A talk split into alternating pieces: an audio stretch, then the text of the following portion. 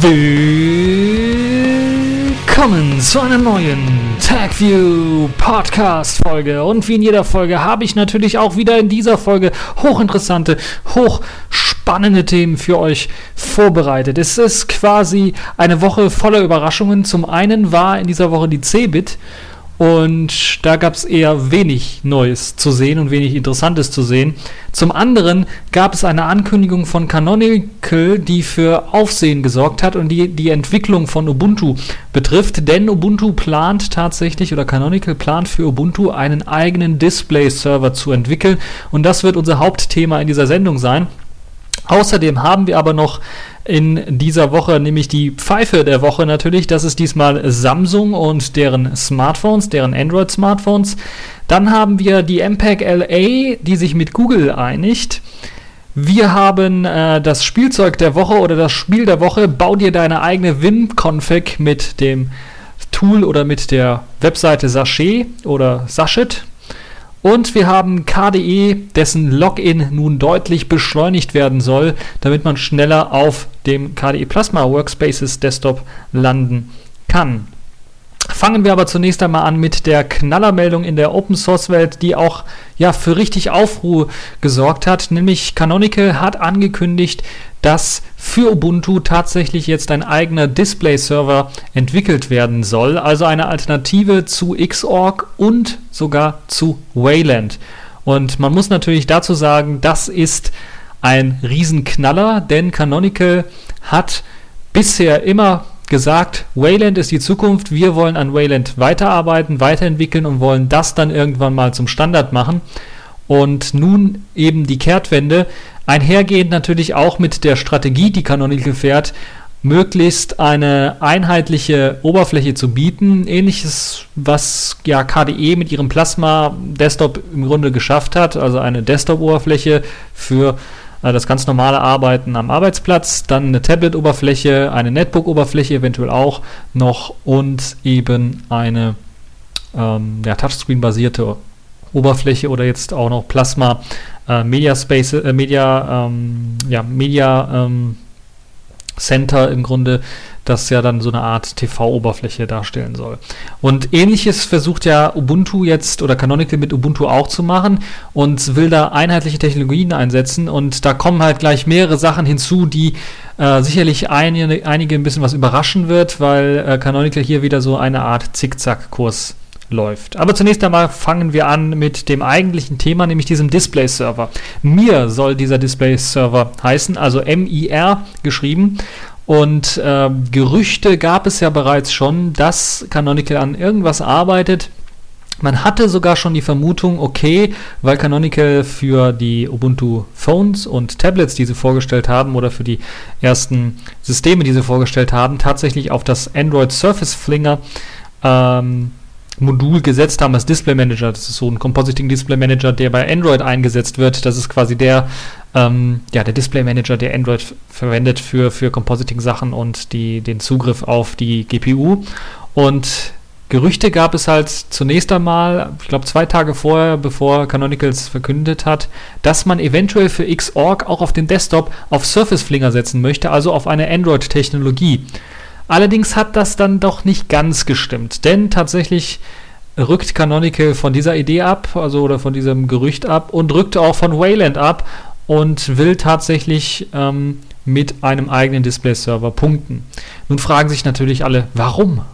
Was zum Geier ist bei diesem Display-Server, den sie entwickeln wollen, so besonders, dass das nicht irgendwie in Wayland mit einfließen konnte?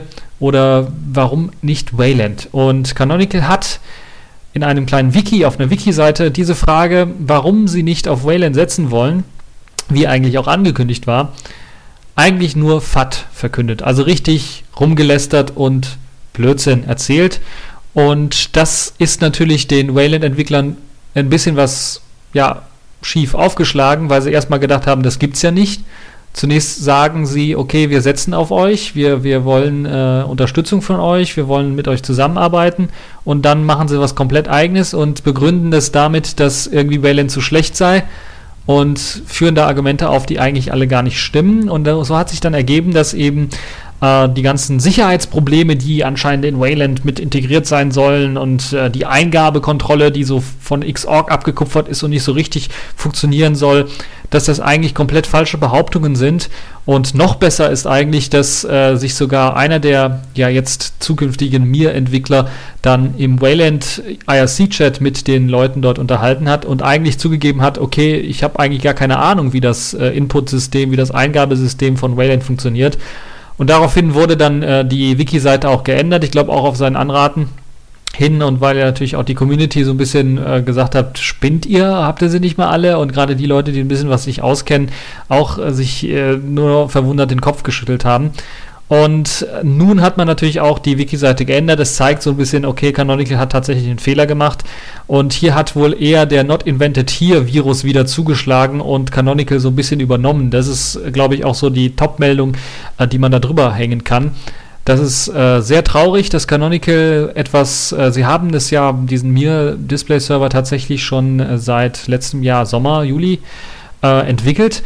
Allerdings haben sie das nicht publik gemacht, sondern erst jetzt publik gemacht und auch die Repositories dazu waren äh, ja nicht zugänglich, außer für die Entwickler natürlich selber.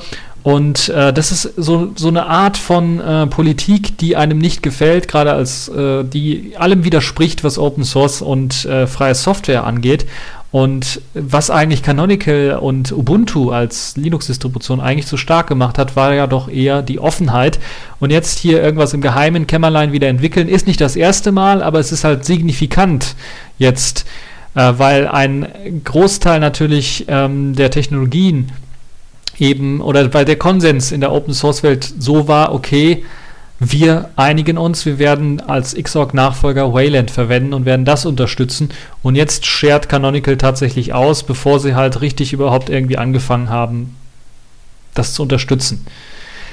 Und das ist natürlich ein bisschen traurig äh, auf der einen Seite. Auf der anderen Seite ist das ein logischer Schritt, denn Canonical möchte so ein bisschen, so scheint es jetzt auch, den Weg gehen tatsächlich weg von Linux weg von einer Linux-Distribution, weg von der Community, zumindest der Entwickler-Community. Äh, das scheint so zumindest der Weg jetzt zu sein, um Canonical äh, und die Marke Ubuntu als, ja, sagen wir mal, Nebeneffekt zu Android irgendwie zu platzieren. Also dann kriegt man so, wenn Canonical diesen Weg konsequent durchsetzen möchte und andere ja ausschließt oder andere oder gegen das Interesse anderer handelt, dann kriegt man halt eine Sonderrolle und die äh, ist Canonical, so sehe ich zumindest, gewillt auch eingegangen, weil dass das natürlich äh, hohe Wellen schlagen wird, das äh, müsste den Verantwortlichen eigentlich klar gewesen sein. Ähm, es gab aber auch noch nicht mal eine Kommunikation zwischen den Wayland-Entwicklern und Canonical, was jetzt die Features für Wayland angeht. Äh, also Canonical hat einfach von vornherein gesagt, okay, wir machen das nicht, wir entwickeln was eigenes, anstatt vorher vielleicht mit den Wayland-Entwicklern zu reden, ja, hier und da, wir haben das und das irgendwie in der Pipeline und wollen, dass vielleicht äh, da und hier vielleicht an Wayland was angepasst wird, damit es ein bisschen was besser läuft. Ähm, und so präsentiert sich mir eigentlich als eine Art ja, Klon von Wayland mit ein paar Kleinigkeiten, die anders sind. Und ähm, momentan lauffähig ist natürlich wenig das muss man ganz ehrlich sagen, weil wenn wir uns überlegen, Wayland ist jetzt fünf Jahre lang in der Entwicklung und ist jetzt gerade in einer stabilen API erschienen und man kann es halt halbwegs mal ein bisschen was nutzen. Es ist noch nicht produktreif und äh, Canonical entwickelt jetzt mit mir irgendetwas, was äh, sehr buggy ist, was noch sehr neu ist und äh, ja, also, was im Grunde genommen noch nicht bewährt ist, was äh, und das soll nächstes Jahr schon standardmäßig eingesetzt werden in ihren Systemen. Das ist sehr, sehr fraglich, dass das tatsächlich gelingen wird. Äh, ich kann mir das sehr schwer vorstellen, gerade auch wenn mir, wenn wir uns mal die Entwickler anschauen, die an diesem ganzen Projekt entwickeln, ist kein Entwickler dabei, der tatsächlich tiefgreifend mit Xorg oder mit Wayland zusammengearbeitet hat, sondern da gibt es halt einige Entwickler, die Patches eingereicht haben für Xorg. Es gibt einige Entwickler, die an Compositing-Fenstermanagern äh, gearbeitet haben, wie Compass beispielsweise, dort auch ein bisschen was rumgearbeitet haben, aber es gibt keinen, der sich tatsächlich tiefgreifend mit der Materie beschäftigt hat. Und äh, ich halte das für auch rein aus dem Personellen heraus für technisch fast nicht möglich, dass Canonical da was Vernünftiges auf die Beine stellt in kürzester Zeit. Zumindest der, in der Zeit, in, diese, in, in der sie sich das vorgestellt haben. Und man muss natürlich auch uns daran erinnern, dass es so einen faden Beigeschmack hat, wenn man ähm, überlegt, dass Canonical auch im letzten Jahr tatsächlich als erstes große mit riesen Pressetamtam gesagt hat, wir unterstützen Wayland. Und wir überlegen uns dann im Juli bereits, sind sie ja schon von dem Plan abgerückt und haben dann still und heimlich was eigenes entwickelt. Ähm, das ist so ein bisschen, also scheinheilig, würde ich mal fast schon behaupten. Und ähm, außer ein paar, also außer diesem Pressetamtam war da auch nicht viel. Gab dann hier und da vielleicht noch ein paar Patches, das war es aber auch schon.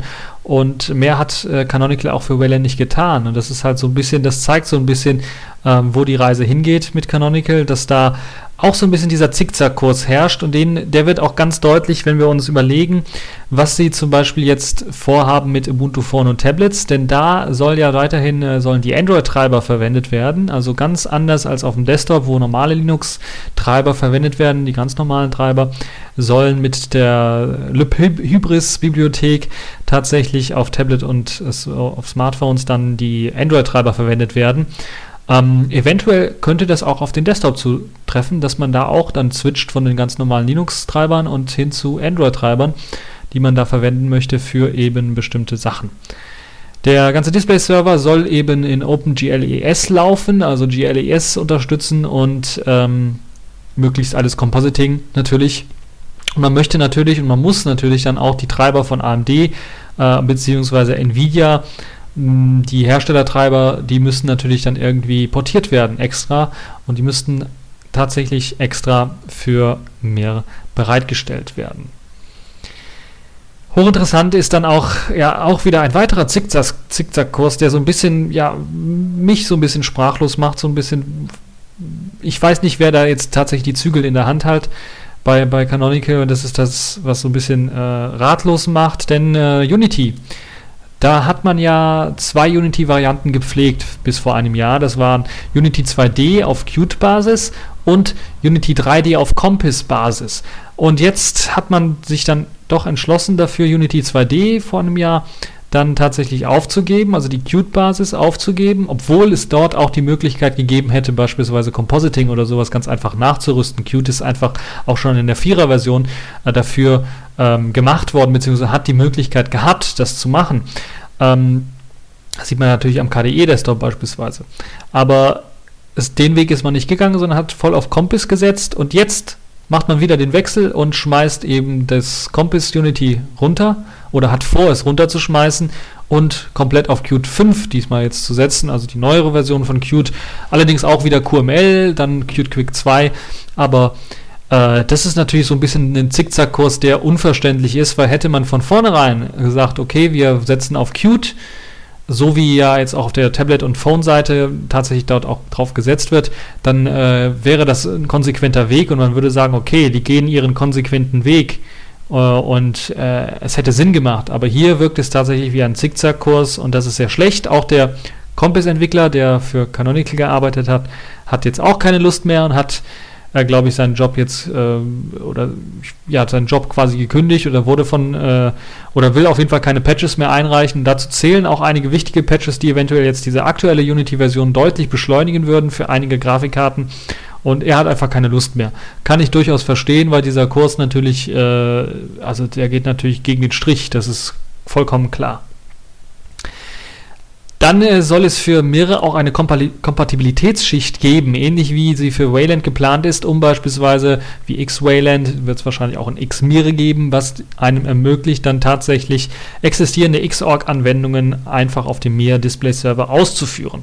Eine erste Demo gab es bereits schon, da hat man Unity äh, gezeigt auf eben dem Mir Display Server, das alles natürlich durch diese äh, Kompatibilitätsschicht läuft. Das, was nativ auf dem Mir Server läuft, sind ein paar kleine Grafikdemos, das war es auch schon. Kein Fensterverwaltung Stadtverwaltung keine. Äh, also das ist eine der frühesten Demos, äh, vergleichbar mit, mit, mit den frühesten Wayland-Demos. Und das ist schon, äh, das zeigt so den Entwicklungsstand. Da ist quasi noch gar nichts fertig. Da ist eine ganze Menge noch zu tun. Und ist, ich halte es für technisch unmöglich, außer Canonical kauft jetzt eine ganze Menge neue Entwickler dafür ein. Dass sie das tatsächlich bis nächstes Jahr schaffen. Und auf die Community können sie nicht rechnen, weil ähm, die Community fühlt sich natürlich hinters Licht geführt, wenn man erstmal sagt, wir unterstützen Wayland und jetzt führen wir was komplett Neues ein, ohne überhaupt mit den anderen Entwicklern zu reden, könnte man nicht hier und da was verbessern. Das ist ein ganz, ganz schlechter Zug von Canonical und damit hat sie sich natürlich mit der Entwicklergemeinde sich das Ganze verspielt. Mit der freien Entwicklergemeinde zumindest, denn Nvidia hat bereits angekündigt, dass sie Canonical bei der Mir-Entwicklung oder zumindest mit ihren eigenen Treibern für Mir dann unterstützen äh, werden wird.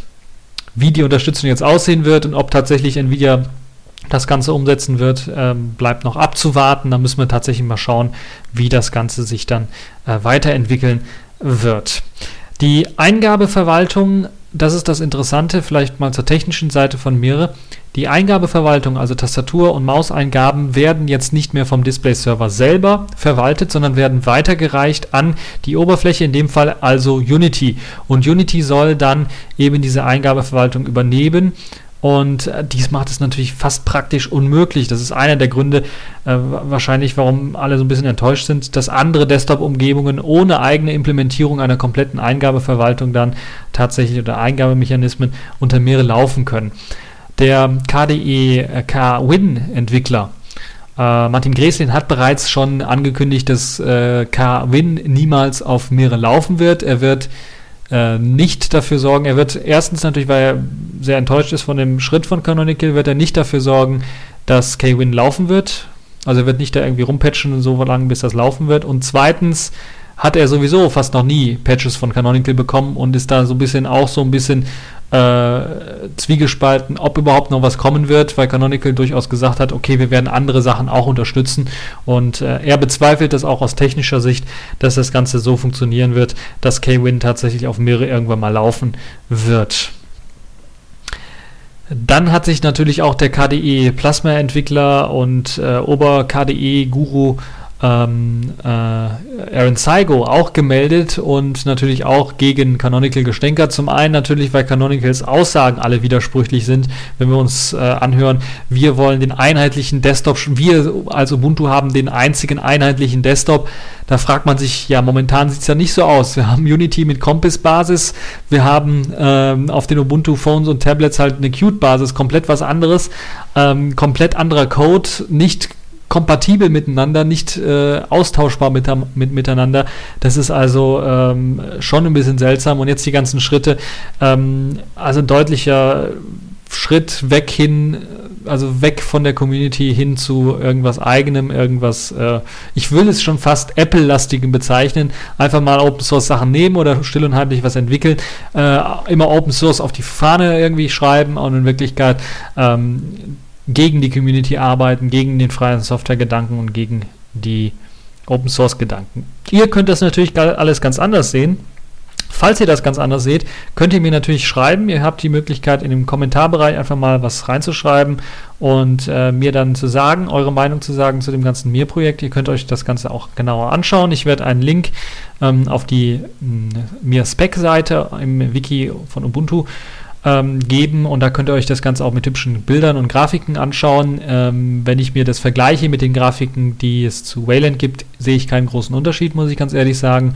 Die Unterschiede sind marginal und das führt mich halt dazu, äh, dass ich halt eben zu dieser Meinung komme, dass äh, mir irgendwie nicht das richtige Projekt ist und ähm, Canonical hier wieder einen Extremfall äh, wieder provoziert und ein eigenes Süppchen kocht und mit der Community unter den Upstream-Projekten nicht zusammenarbeitet und alles im Stillen und im Geheimen entwickelt. Das ist nicht sehr schön. Und Canonical schiebt sich dadurch selber ins Abseits. Das muss man ganz ehrlich sagen. Vielleicht gefällt ihnen die Rolle dort, aber sie schieben sich jetzt schon so weit ins Abseits, dass sogar Entwickler aus Prinzip schon, also aus Überzeugung, Meere nicht unterstützen wollen.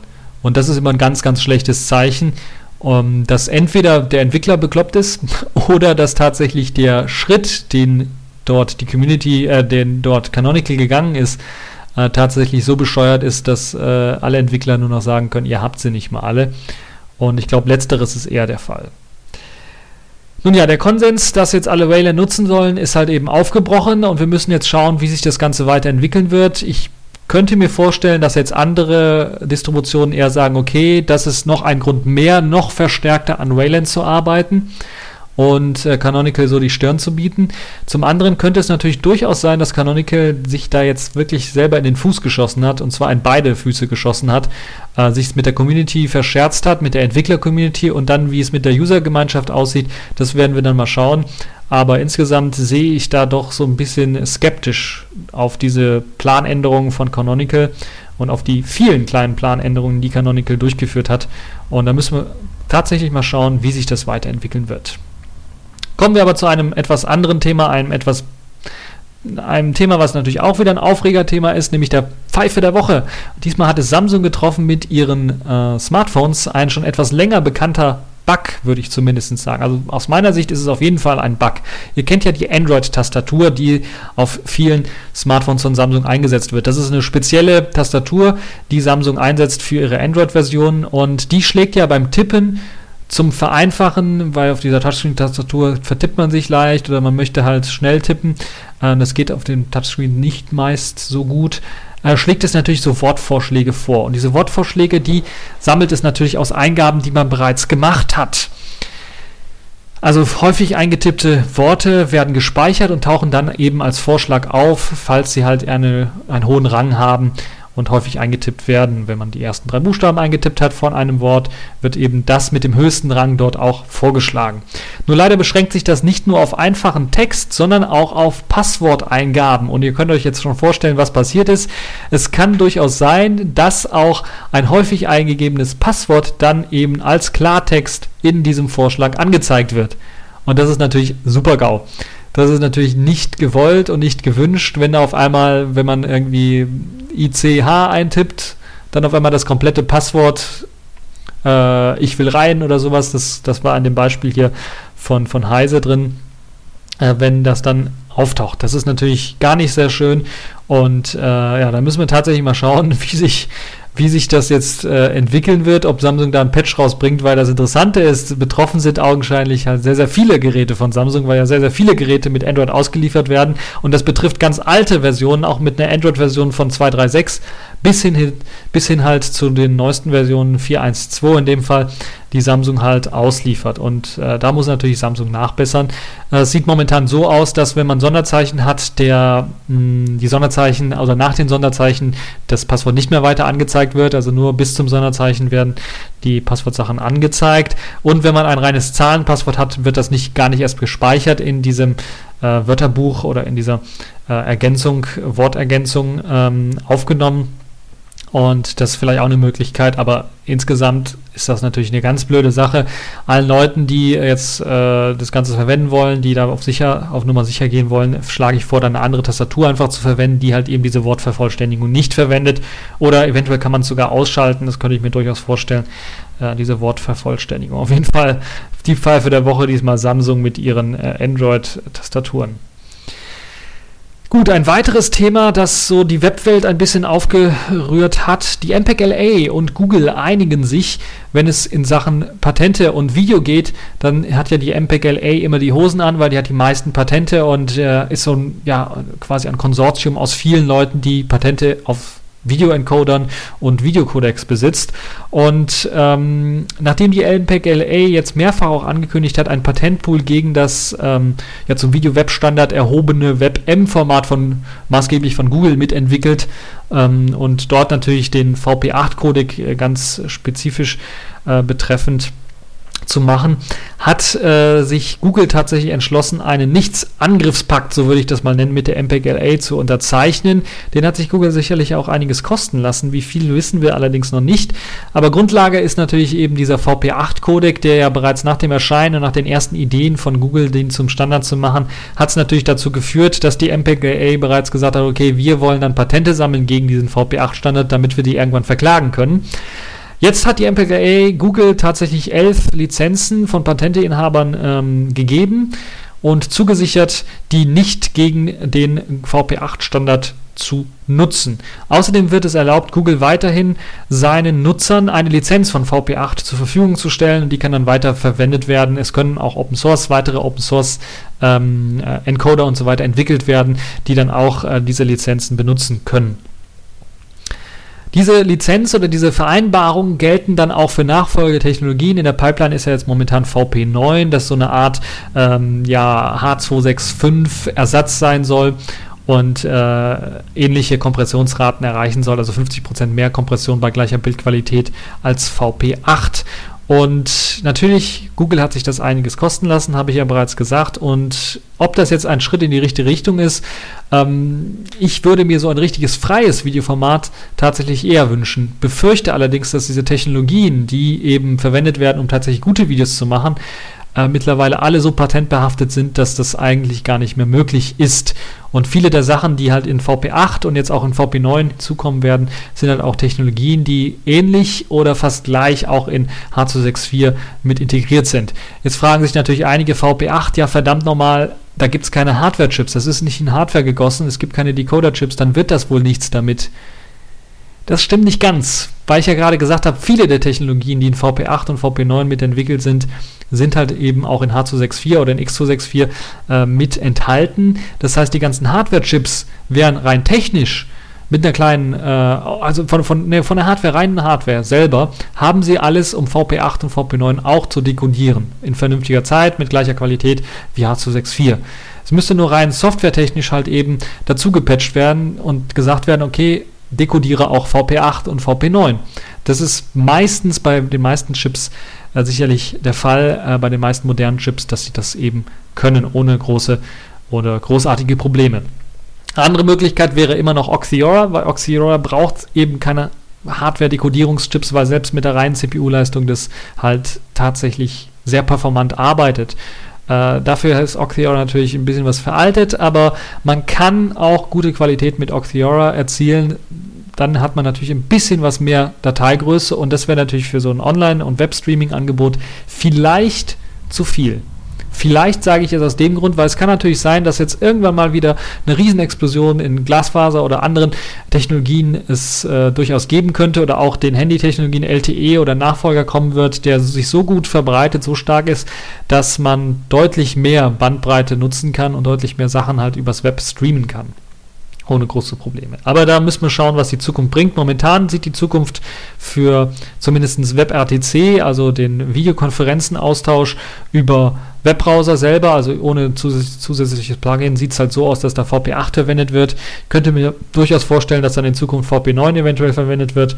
Und dann müssen wir schauen, wer macht das Rennen? VP9 oder H265? Das wird in Zukunft sicherlich spannend. Das ist das nächste große Schlachtfeld in Sachen Video.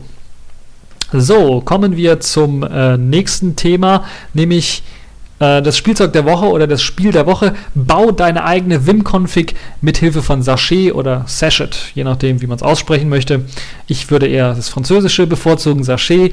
Äh, das ist eine kleine nette Webseite, die einem äh, mit einfachen Einstellungsmöglichkeiten ermöglicht, seine persönliche Vim-Config zu basteln. Das heißt, zur Verfügung stehen Basiskonfigurationen, wie beispielsweise die Tab-Weite, also wie, wie, Tab, wie weit soll ein Tab sein, wenn man ein, ein, ein Tab macht tatsächlich, mm, und ein paar Basiskonfigurationssachen, die halt in der Vim-Config nötig sind.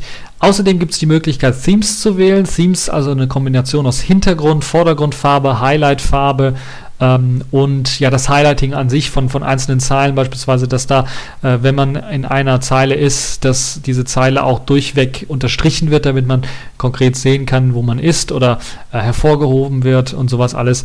Also alles, was so das Leben eines Programmierers so ein bisschen einfacher macht, das ist dort alles äh, möglich. Es gibt da einige, eine Reihe von Themes, die man auswählen kann. Nicht nur dunkle, auch ein helles Theme, was, oder zwei helle Themes, die wunderbar aussehen. Äh, und dann gibt es natürlich auch einige Plugins, die man aktivieren kann. Unter anderem das SuperTab-Plugin, das einfach mit dem Tab-Key dann tatsächlich eine Ergänzung macht, eine, eine Super-Ergänzung in dem Fall. Also alle Ergänzungstechnologien, die es gibt, um ähm, äh, halt Code-Ergänzungen zu machen, Wortergänzungen zu machen und so weiter und so fort, vereinigt so ein bisschen. Es gibt, äh, gibt den Nerd-Tree, der ja so eine Art Seitenleiste für Vim ist, wo man halt ähm, durchs Dateisystem surfen kann, also ein kleiner Webbrowser mit integriert ist oder äh, eine Reihe von anderen Dingen dort ablegen kann und machen kann. Und es werden natürlich auch noch einige andere Plugins angeboten. Ich würde mir an der einen oder anderen Stelle noch ein paar mehr Plugins wünschen, aber die, die schon integriert sind, sind so die meistgenutzten, zumindest von mir.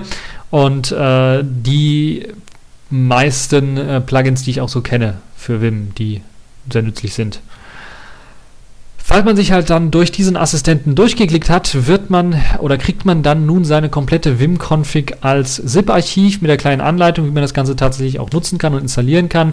Das heißt, es ist nicht Linux-spezifisch oder sowas, es ist kein RPM oder DEP-Paket oder sowas, sondern es ist auch möglich, das unter macOS 10 verwenden, zu verwenden, falls ihr äh, dort Vim verwenden wollt oder Sigwin auf, auf Windows-Basis äh, oder auch natürlich FreeBSD und all den anderen Sachen. Das ist ja schön gemacht, da äh, man auch eben eine WimRC erst einmal bekommt. Äh, dort ist allerdings nicht alles reingeklatscht, sondern man kriegt auch einen äh, .wim-Ordner, also einen kleinen versteckten Ordner, den man im Home-Verzeichnis ablegen kann. Und so kann man eventuell, wenn man Zwischenkonfigurationen wechseln möchte, natürlich dann einfach einen anderen Ordnernamen eingeben und dann entsprechend der WimRC, die bereits erstellt worden ist, das Ganze dann dort anpassen, was eine schöne und sehr, sehr nette Sache ist, wie ich finde.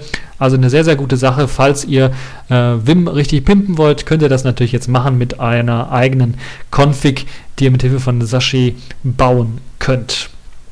Accepted. Connecting. Complete. System activated. All systems operational.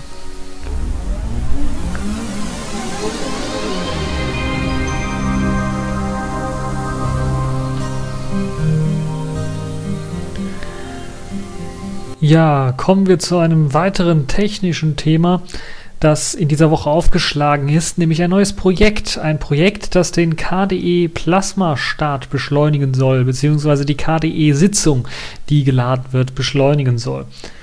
Und es dauert ja immer eine Zeit, bis tatsächlich selbst auf modernen Computern, auf schnellen Computern, dieser KDE Plasma Desktop tatsächlich gestartet ist und wie sich herausgestellt hat, liegt das zum Teil auch an einigen veralteten Techniken, die in der Sitzungsverwaltung von KDE oder in dem, in dem Session Management tatsächlich dann äh, ausgeführt wird während des Startes von KDE, zum Beispiel einige Sleeps, die während des Startes ausgeführt werden, damit eben keine Konflikte auftauchen zwischen verschiedenen Programmen und so weiter und so fort. Und die lassen sich eventuell dann tatsächlich auch verhindern. Und das war ein Grund genug für den Entwickler Daniel Nicoletti, der sich dran gemacht hat, eine alternative Startmethode mit einem ähm, schöneren Namen vielleicht auch, nämlich Session Car zu entwickeln, ins Leben zu rufen. Und tatsächlich hat er jetzt eine Version bereitgestellt, die es in seinen ersten Tests unter optimalsten Bedingungen, das heißt in der minimalen KDE Workspace Konfiguration, äh, KDE Plasma Workspace Konfiguration, dann es schafft sogar die Sitzung in rund drei Sekunden zu starten.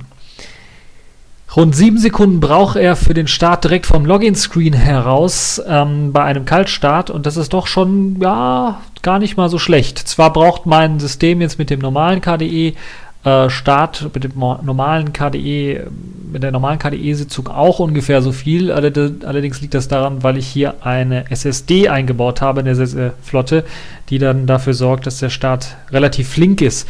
Und mit Session K soll sich das Ganze dann nochmal um einiges beschleunigen und ich könnte mir durchaus vorstellen, dass entweder Session K als äh, ja eigenständiges Projekt irgendwann vielleicht sogar mal aufgenommen wird als Ersatz für das jetzige Startsystem oder dass man sich zumindest Anleihen nehmen wird aus den Optimierungen, die dort durchgeführt worden sind, diese dann eventuell auch in die aktuelle Sitzungsverwaltung von KDE mit zu integrieren und dann eben ja den ganzen Start besser machen zu können. Das Tolle an Session K ist, dass es nicht nur explizit für eben eine KDE-Sitzung gedacht ist, sondern auch andere ja, Desktop-Oberflächen booten kann, andere Desktop-Sitzungen aufmachen kann, wie beispielsweise eine Razer Qt-Sitzung, die ebenfalls aufgemacht werden kann und die dann auch ungefähr drei, vier Sekunden nur braucht, bis sie tatsächlich oben ist, was eine sehr, sehr gute und schöne Sache ist. Das also so ein sehr, sehr interessantes Projekt, das in dieser Woche aufgeschlagen ist, worauf sich einige KDE-Leute natürlich freuen können, wenn eben der Startvorgang deutlich schneller wird. Ja, kommen wir jetzt zu eigentlich, das war zumindest immer die letzten Jahre so, das Highlight-Thema, nämlich die Cebit. Und in diesem Jahr ist sie das nicht mehr, sondern ihr habt ja gehört, Ubuntu eher oder Canonical und die Meere-Entscheidung war so eher das Highlight jetzt in dieser Woche. Das liegt vor allen Dingen daran, weil die Cebit dieses Jahr deutlich geschrumpft ist, zum einen. Zum anderen ist auch deutlich weniger hochinteressante Technologien zu bewundern gab, sondern eher schon ja Sachen, äh, die man auf dem Mobile World Congress schon gesehen hat, also Tablets und Smartphones oder so, sogenannte Phablets, also die Mischung aus beidem, also überdimensionale äh, Smartphones im Grunde. Und das sind natürlich äh, solche Sachen, die so ein wenig, also so Konkurrenzveranstaltungen, die so ein wenig die Luft rauslassen aus der Cebit. Äh, dort gab es wenig Neues zu sehen. Microsoft hat wieder mal seine Surface-Tablets vorgestellt, die es ja auch schon etwas länger gibt, die man auch schon etwas länger kennt. Also ist auch nicht so wirklich was Neues. Äh, das Motto dieser Cebit war allerdings doch, doch ähm, ja, ein bisschen was äh, interessanter. Share Economy, so nennt sich dieses Motto. Und das ja, kommt im Grunde genommen aus dem aus der Idee des Internets zum Teilen. Also Ideen zu teilen natürlich, Material zu teilen und das so ein bisschen auf die reale Welt dann zu übertragen. Musik zu teilen vielleicht auch, je nachdem. Und das so ein bisschen auf die reale Welt zu übertragen. Das heißt, es hat ja vielleicht schon angefangen, in einigen Großstädten habt ihr es sicherlich schon gesehen, dass man äh, das äh, sogenannte Carsharing, also Autos miteinander ähm, tauschen oder leihen, äh, wo man einfach an ein äh, Car2Go-Auto, glaube ich, das eine oder andere Anbieter, dann hingehen kann und sich das Auto mal für einen Tag ausleihen kann und damit irgendwo hinfahren kann. Ähm, das geht allerdings auch weiter in so technische Bereiche wie beispielsweise, okay, ich habe jetzt hier irgendwo ähm, einen Drucker in der Firma und äh, jetzt kann die Nachbarfirma und die anderen Firmen dürfen da auch was ausdrucken, wenn es halt jetzt hier nicht so Sachen sind wie, äh, da muss ständig irgendwie was gedruckt werden. Ähm, dann muss eine kleine oder wird eine kleine Gebühr dann verlangt. Man muss nicht extra zum Drucker hinlaufen, um was ausdrucken zu können. Natürlich müsste dann später einer das abholen, was da ausgedruckt wurde, aber äh, man kann zwar dann auch mit der App dann auswählen, äh, was man ausdrucken möchte. Man kann direkt Handyinhalt auch ausdrucken lassen. Und äh, das ist also auch eine Idee, die so hinter diesem Share Economy steckt. Also so ein bisschen ähm, äh, das Teilen von, von ähm, Gegenständen, die nicht ständig in Benutzung sind, die man nur ab und zu mal braucht und benötigt. Und das ist sicherlich ein ähm, interessantes Motto, worum es da bei der CeBIT gibt, äh, ging. Äh, aber so wirklich interessante Sachen gab es dann auch nicht in der CeBIT zu sehen. Also da gab es mal, ähm, habe ich gesehen, eine, eine Smartphone-App, die äh, einem ja, verrät, wenn man äh, die Kamera anhat und dann auf bestimmte Lebensmittel im Supermarkt äh, zeigt. Die verrät einen die Inhaltsstoffe und wie viel Fett da drin ist und kann dann auch, je nachdem wie personell, personalisiert das Smartphone eingestellt ist, sagen, okay, äh, du machst gerade eine Diät, das wäre vielleicht zu viel des Guten, wenn du das auch noch essen würdest und so weiter und so fort. Also solche kleine Helferlein äh, wurden da vorgestellt. Das ist allerdings auch nichts richtiges Besonderes und technisch auch nicht wirklich so ähm, spannend, beziehungsweise es wird schwer sein, das umzusetzen. Lichtverhältnisse und Erkennungsraten äh, sind da wenig bekannt. Unter Idealbedingungen ist das immer schön und gut und schön und fein, aber wenn es darum geht, halt, äh, wenn neue Produkte auf den Markt kommen oder sowas, die dann zu erkennen automatisch und äh, Tipps dazu zu geben, das wird ein bisschen was schwierig und ist auch nicht so richtig so das richtige Technik-Highlight oder richtige Technik-Thema. Ich habe aber zwei Sachen noch rausgefunden oder zwei Sachen, die eher was mit Technik zu tun haben und die mich so ein bisschen interessiert haben, zumindest das Interesse so ein bisschen angeregt haben. Ähm, das eine ist Intels neuer Mini-PC Barebone, der jetzt auch sehr, sehr preiswert geworden ist. Intel hat ja bereits einen sogenannten NUC vorgestellt, einen ganz kleinen, winzigen Desktop-PC. Vergleichbar, wenn ihr es vielleicht kennt, die Apple-Ladegeräte für MacBooks. Die sind ja so etwas viereckig. Etwa in dieser Größe ist dieser PC auch. Äh, anders kann ich es nicht beschreiben. Äh, ansonsten eine Schachtel von Süßigkeiten oder sowas, also eine ganz kleine, ein ganz kleiner viereckiger Würfel und auch noch nicht mal richtig würfelförmig, sondern so ein bisschen plattgedrückter Würfel. Und da befindet sich ein kompletter Desktop-PC drin äh, von Intel. Äh, als Barebone kann man sich das Ganze besorgen. Barebone heißt im Grunde oder hieß bisher dann auch bei Intel mit CPU. Das war dann bisher eine Ultrabook äh, Core i3 den man dort eingebaut hat von Intel. Der hatte allerdings einige Macken und hier und da hat das nicht so richtig funktioniert.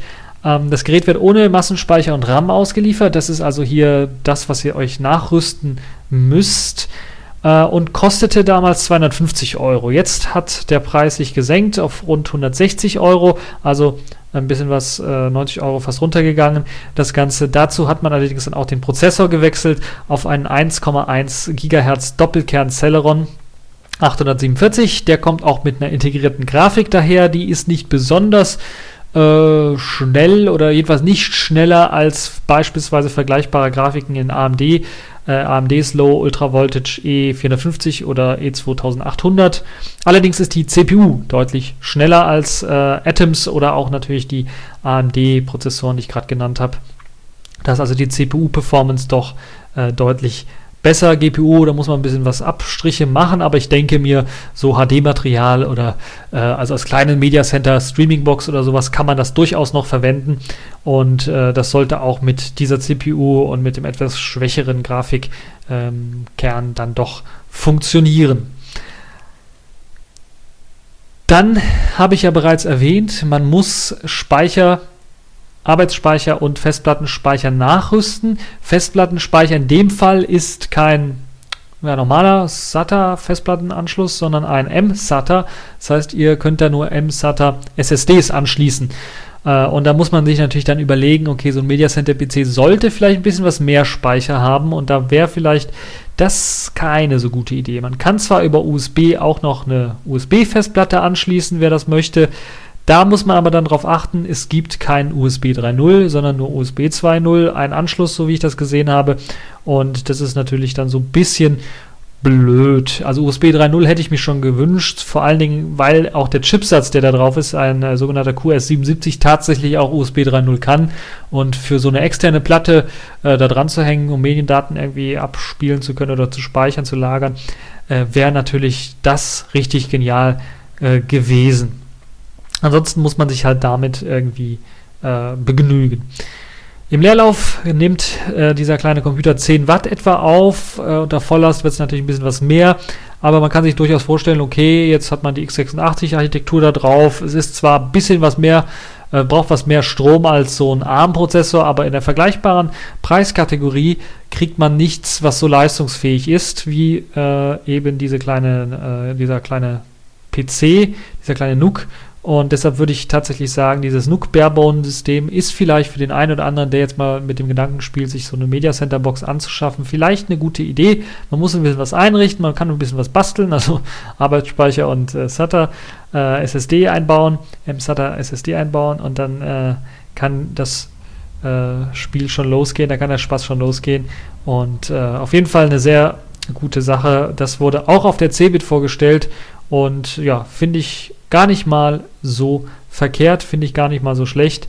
Und äh, da bin ich mal gespannt, wie sich das dann ähm, ja, weiterentwickeln wird. Das also so der ganz große Wurf zur Cebit. Dann gibt es natürlich noch ein paar andere Sachen. Eine zweite Sache, die mich interessiert hat, war Intel. Wieder mal Intel. In dem Fall, also Intel hat so irgendwie mehr gezeigt als andere Hersteller, würde ich mal sagen, die äh, interessanten Produkte. In dem Fall, Intel hat jetzt ein äh, sogenanntes äh, DAAS-System. Ich habe sie gerade vielleicht auch gehört. Das war das kleine Video, ich mache es mal auf stumm. Ähm, ein DAAS-System vorgestellt. Display as a Service-System, das ja auch so diesem Share Economy-Gedanken dann äh, ein bisschen was widerspiegelt. Das DAAS-System ermöglicht einem das Display, was man hat, was man gerade im Laptop oder sowas hat, ist, diesen ganzen Bildschirm quasi zu nehmen und auf einem größeren Bildschirm darzustellen. Und das ermöglicht nicht nur das, sondern es ermöglicht ja auch noch das Teilen der Bildschirme. Das heißt, da kann dann auf diesem großen Bildschirm nicht nur mein Bildschirm, mein normaler Desktop erscheinen, sondern es können auch noch die Desktops von anderen Leuten erscheinen, ein Videofilm von irgendeiner anderen Person, von, von ihrem Handy oder sowas. All das ist möglich mit diesem Display as a Service. Ähm, und da steckt halt eben diese Intel-Technologie dahinter, die es einem ermöglicht, dann diese Bildschirminhalte flüssig dann auch darstellen zu können, was eine nette Sache ist. Äh, ist zwar auch nichts Revolutionäres Neues, das gab es noch für Einführgeräte, die dann über Funk dann quasi ihr, ihr Bildsignal übertragen haben. Apple hat ja auch sowas äh, entwickelt. Ähm, aber dass man jetzt tatsächlich ähm, mehrere Geräte auf einem Display darstellen kann, ist vielleicht eine nette Idee.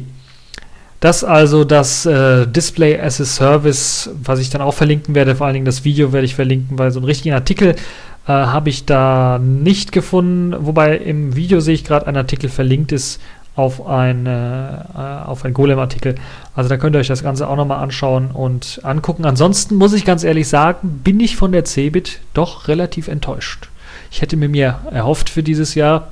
Aber wahrscheinlich ist es halt so, wie ich es gesagt habe, auch schon die ganzen Messen, die es gibt und diese Spezialisierungen oder die speziellen Messen, wie eben der Mobile World Congress und so weiter, stehlen so ein bisschen die Schau. Der Cebit, weil ja auch Computer selber und die Computertechnologie ähm, ja, im Rückgang ist, würde ich mal, also gefühlt im Rückgang ist.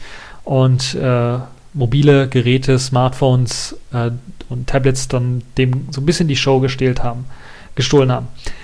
So, das war's für diesen TechView Podcast. Ich hoffe, er hat euch gefallen, ihr hattet Spaß dran und ihr, ich hoffe, ihr werdet auch diskutieren rund um Ubuntu und Mir und den vielen anderen kleinen Themen, die ich in diesem Podcast vorgestellt habe. Ich hoffe, es hat euch gefallen und bis zur nächsten Folge.